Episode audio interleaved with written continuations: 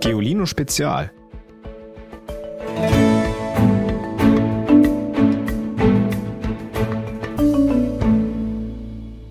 Hallo ihr Lieben, schön, dass ihr eingeschaltet habt. Hier beim Geolino Podcast geht's um ganz, ganz viel Wissen. Und ich, ich bin Ivy. Ich nehme euch mit auf diese kleine Reise. Vielleicht kennt ihr den Podcast ja schon, vielleicht seid ihr aber auch ganz neu dazugekommen. Und dann sage ich einfach mal herzlich willkommen. Wusstet ihr, dass die Erde oft auch als blauer Planet bezeichnet wird? Das ist kein Wunder. Ozeane bedecken ungefähr zwei Drittel ihrer Oberfläche. Und aus diesem Grund tauchen wir in den kommenden vier Folgen ein in die Welt unter Wasser. Meere kennt jeder. Ich zum Beispiel, ich muss nur eine gute Stunde fahren und dann bin ich an der Ostsee.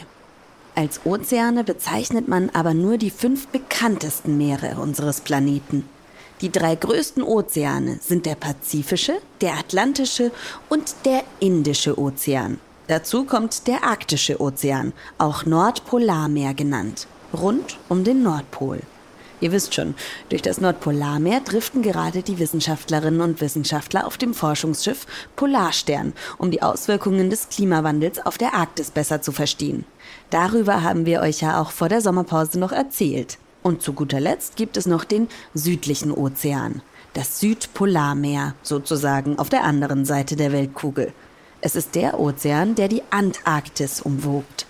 Diese fünf Ozeane bedecken zusammen mit allen anderen Meeren rund 71 Prozent unseres Planeten. Und diese Meere und Ozeane sind ziemlich aufregend. Eine eigene Welt mit ganz schön verrückten Bewohnern in den verschiedenen Stockwerken unter Wasser. Ganz tief unten, in 1000 Metern Tiefe, beginnt die Tiefsee. Ein geheimnisvoller Lebensraum, in den kein Sonnenstrahl mehr hinabreicht. Viel wissen Wissenschaftlerinnen und Wissenschaftler noch nicht über die Tiefsee. Schließlich kann man nicht so einfach dorthin tauchen. Selbst der Mond ist besser erforscht als die Tiefsee.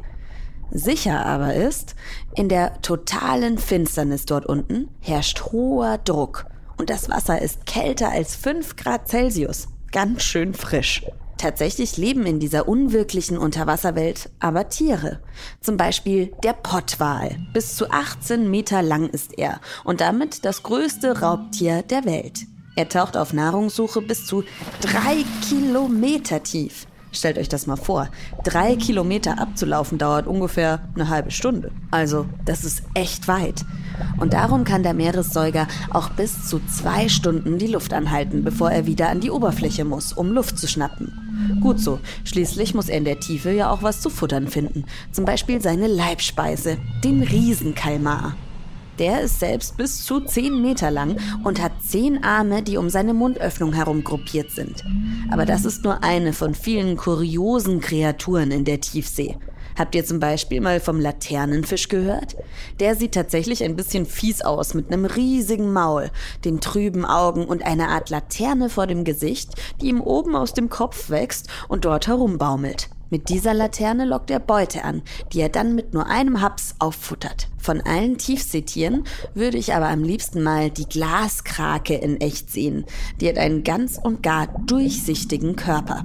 Aber sie lebt bis zu einem Kilometer tief. So tief unterzutauchen kann ich wohl vergessen. Ich bin ja kein Pottwal. Hallo, hier ist der Otto und mein Lieblingsmeer ist der Atlantik. Ich war mal in England und da fand ich den Atlantik halt toll. Tschüss. Hallo, ich bin Jule und ich komme aus Hamburg und ich fahre meistens an die Nordsee nach Dänemark wo die Wellen so schön hoch sind. Und äh, manchmal in die Ostsee zu meiner Oma. Hi Ivi, hier ist Ivi. Ich liebe das Meer auch so. Man kann so viel Action erleben. Ich bin nämlich ein richtiger Adrenalin-Junkie. Wenn wir ans Meer fahren, dann meistens nach Ibiza oder Holland. Richtig gerne würde ich mal surfen oder in einem Korallenriff tauchen. Ich würde auch richtig gerne am Meer wohnen. Ich lese ebenfalls gerne am Meer Geoline Ferienhefte oder Bücher wie zum Beispiel mein absolutes Lieblingsbuch Harry Potter. Viele Grüße, Ivy. PS, toller Podcast und tolles Heft. Ja, auch ganz oben am und auf dem Wasser Es ist ziemlich schön.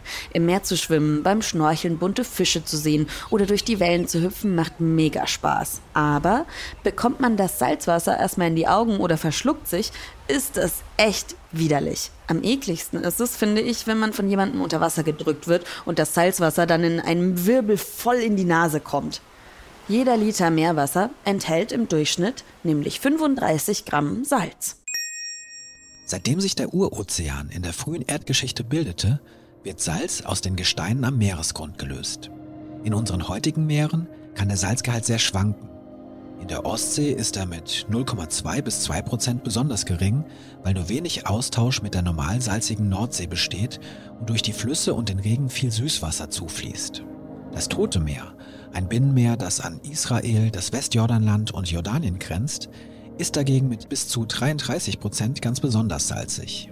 Der Salzgehalt sorgt dort sogar für einen so starken Auftrieb, dass man im Wasser liegen kann, ohne unterzugehen. Das Salz in den Ozeanen bewirkt außerdem, dass das Meerwasser erst bei etwa minus 1,9 Grad Celsius gefriert. Zum Vergleich, Süßwasser erstarrt bereits bei 0 Grad Celsius zu Eis. Die Meere und Ozeane waren übrigens nicht immer an der Stelle, an der sie heute sind. Im sogenannten Tal der Wale, einem Ort in Ägypten, haben Forscherinnen und Forscher die Reste von mehr als 250 Walen entdeckt. Mitten in der Wüste. Sand, soweit das Auge reicht. Die Sonne brennt, die Luft flirrt und mittendrin ein paar Walskelette. Das liegt daran, dass dort vor rund 36,5 Millionen Jahren, also vor einer halben Ewigkeit, gar keine Wüste war. Damals schwappte an dieser Stelle das Urmittelmeer. Tethys. Es verschwand, weil tief unter unseren Füßen gewaltige Kräfte wirken. Die Erdkruste, das ist die äußere Schale unseres Planeten, ist in Platten zerbrochen. Und diese Platten schwimmen auf dem Erdmantel wie Flöße, driften auseinander und krachen zusammen. So entstehen neue Kontinente und Ozeane und alte verschwinden. Wahnsinn, oder? Leider sind die Meere als Lebensraum heutzutage aber bedroht. Das müssen wir Menschen auf unsere Kappe nehmen, denn wir verursachen zahlreiche Probleme. Problem 1. Die Überfischung. Die Zeiten, in denen nur kleine Fischkutter ihre Netze ausgeworfen haben, sind längst vorbei. Seit einigen Jahrzehnten schon durchkämmen sozusagen schwimmende Fabriken, sogenannte Trawler, mit Schleppnetzen die Ozeane. Die Schiffe ziehen die riesigen Netze hinter sich her und sammeln alles ein, was nicht rechtzeitig entwischt. Oft auch Meerestiere, die sich zum Essen gar nicht eignen, den sogenannten Beifang. Das Problem ist, die Trawler fangen mehr Fische, als wieder heranwachsen. Sie überfischen die Meere. Oft hängen junge, kleine Tiere in den Netzen, die noch nicht mal geschlechtsreif sind, also noch gar nicht für Nachwuchs sorgen können, und dadurch sinkt die Anzahl der Fische. Zum Teil sind ganze Arten gefährdet. Forscherinnen und Forscher schätzen, dass fast ein Drittel der Fischbestände überfischt sind. Regierungen geben deshalb Fangquoten vor, also Obergrenzen, wie viele Mengen gefischt werden dürfen. So sollen sich die Fischbestände wieder erholen. Aber auf hoher See ist es schwierig zu kontrollieren, ob sich alle auch wirklich daran halten. Darum muss jede und jeder Einzelne von uns etwas tun und zwar nur Fisch kaufen und essen, bei dem ein Siegel garantiert, dass er nachhaltig gefangen wurde. Problem 2. Die Erwärmung. Mit dem Klimawandel heizt sich unser Planet auf. Erst im vergangenen Jahr gab es einen neuen Hitzerekord. 90 Prozent der zusätzlichen Wärme schlucken unsere Ozeane. Damit verlangsamen sie zwar erst einmal die globale Erwärmung, aber im Lebensraum Wasser leiden Tiere und Pflanzen. Die Wärme lässt Korallen sterben und sorgt dafür, dass das Meer weniger Sauerstoff aufnehmen kann, den die Bewohner zum Leben brauchen. Problem 3. Der Sauerstoffmangel. An Land atmen wir Sauerstoff aus der Luft. Fische und die meisten anderen Ozeanbewohner nehmen das Gas aus dem Wasser auf. Aber in den Weltmeeren ist immer weniger davon enthalten. Das liegt daran, dass das Wasser immer wärmer wird. Je höher die Temperaturen sind, desto weniger Sauerstoff löst sich darin. Dazu kommt dann noch, dass sich das Oberflächenwasser immer weniger mit den tieferen Schichten durchmischt und dort kaum noch Sauerstoff ankommt. Zonen, in denen fast gar kein Sauerstoff mehr vorhanden ist, weiten sich immer mehr aus. Solche sogenannten Todeszonen findet man zum Beispiel im Indischen Ozean, im Golf von Mexiko, im Schwarzen Meer und auch bei uns in der Ostsee. Problem 4.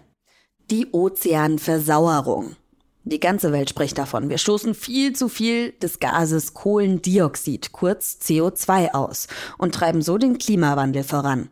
Aber nicht nur in der Luft richtet das CO2 Schaden an. Ein gutes Drittel nehmen die Ozeane auf. Dort reagiert es mit dem Wasser und bildet Kohlensäure. Wie ihr Name schon sagt, macht sie das Meer saurer. Und das hat Folgen. Für Tiere wie Korallen, Muscheln und Schnecken, aber auch viele Kleinstlebewesen wird es unter diesen Bedingungen immer schwieriger, zum Beispiel Kalk für ihre Schneckenhäuser, Muschelschalen oder Korallenstöcke zu bilden. Schlimmstenfalls werden diese brüchig, verlieren ihre Schutzfunktion und die Tiere sterben. Insbesondere dem Fischnachwuchs fehlt dann Nahrung. Und noch etwas ändert sich durch die Ozeanversauerung. Es wird unter Wasser lauter. Der Schall, den etwa Brandungswellen oder Schiffsmotoren aussenden, wird zum Teil durch die im Meerwasser gelösten natürlichen Mineralien geschluckt. Lösen sich Mineralien durch die Versauerung anders als bisher, dämpft das Wasser Geräusche also viel, viel schlechter. Die Folge ist zum Beispiel, dass Wale viel schwieriger miteinander kommunizieren können. Problem 5. Der Plastikmüll. Bei diesem Problem müssen wir uns alle an die Nase fassen. Denn Jahr für Jahr produzieren wir Menschen mehr Müll und der landet tonnenweise im Meer. Drei Viertel davon bestehen aus Verpackungen, Tüten, Trinkhalmen, Fischernetzen und anderen Plastikprodukten. Forscher haben nachgezählt, bis zu 46.000 Teile treiben auf einem Quadratkilometer Meeresoberfläche. Aber vermutlich bildet dieser aus der Luft sichtbare Müll nur einen Bruchteil des gesamten Abfalls. Denn mit der Zeit sinkt der Kunststoff ab und landet auf dem Meeresboden. Dabei zerfällt er zu kleinen Teilen, die in den Mägen der Tiere landen.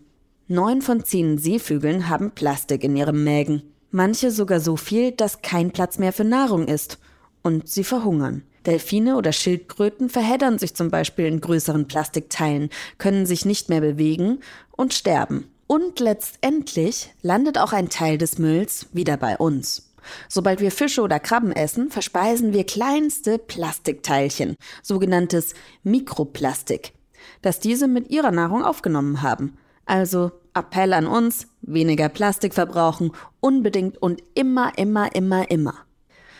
Da sieht man mal wieder, Natur- und Umweltschutz sind echt wichtig und wir müssen uns dafür einsetzen, dass wir gut auf unseren Planeten aufpassen.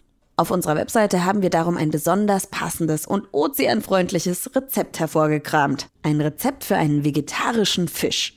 Dafür braucht ihr eine kleine Gurke, vier bis fünf Radieschen, ein halbes Bund Schnittlauch, eine Kirschtomate, ein Schneidebrett und ein kleines Gemüsemesser oder einen Gurkenhobel. Das genaue Rezept findet ihr wie immer auf www.geolino.de. Nächstes Mal reden wir über Wale. Und dafür wollen wir von euch wissen, habt ihr schon mal selber Wale und Delfine gesehen? Vielleicht auf einer Walsafari im Urlaub? Konntet ihr vielleicht sogar hier bei uns vor der Insel Sylt die kleinen Schweinswale beobachten? Oder welche Wale sind eure Lieblingswale? Wir wollen alles wissen. Erzählt uns davon in einer Sprachnachricht an 0160 3519 068. Ich gebe euch noch mal ein bisschen Zeit, einen Stift zu holen, falls ihr jetzt noch keinen habt. Okay. 0160 3519 068. Ich freue mich auf eure Nachrichten. Und natürlich, keine Angst, zum Abschied noch unser Witz der Woche. Ein Fisch geht in die Apotheke. Er fragt, darf ich bitte ein Anti-Schuppen-Shampoo haben? Ich habe jetzt noch eine Frage für euch. Und zwar wollte ich euch fragen, ob ihr diesen Podcast schon abonniert habt. Das könnt ihr bei iTunes, bei Spotify oder bei Audio Now machen und dann bekommt ihr immer eine Benachrichtigung, wenn es eine neue Folge gibt. Und wenn ihr schon dabei seid, könnt ihr uns gerne auch eine Bewertung dalassen. Bis nächste Woche. Tschüss! Noch mehr Geolino für zu Hause? Schaut einfach unter geolino.de slash spezial.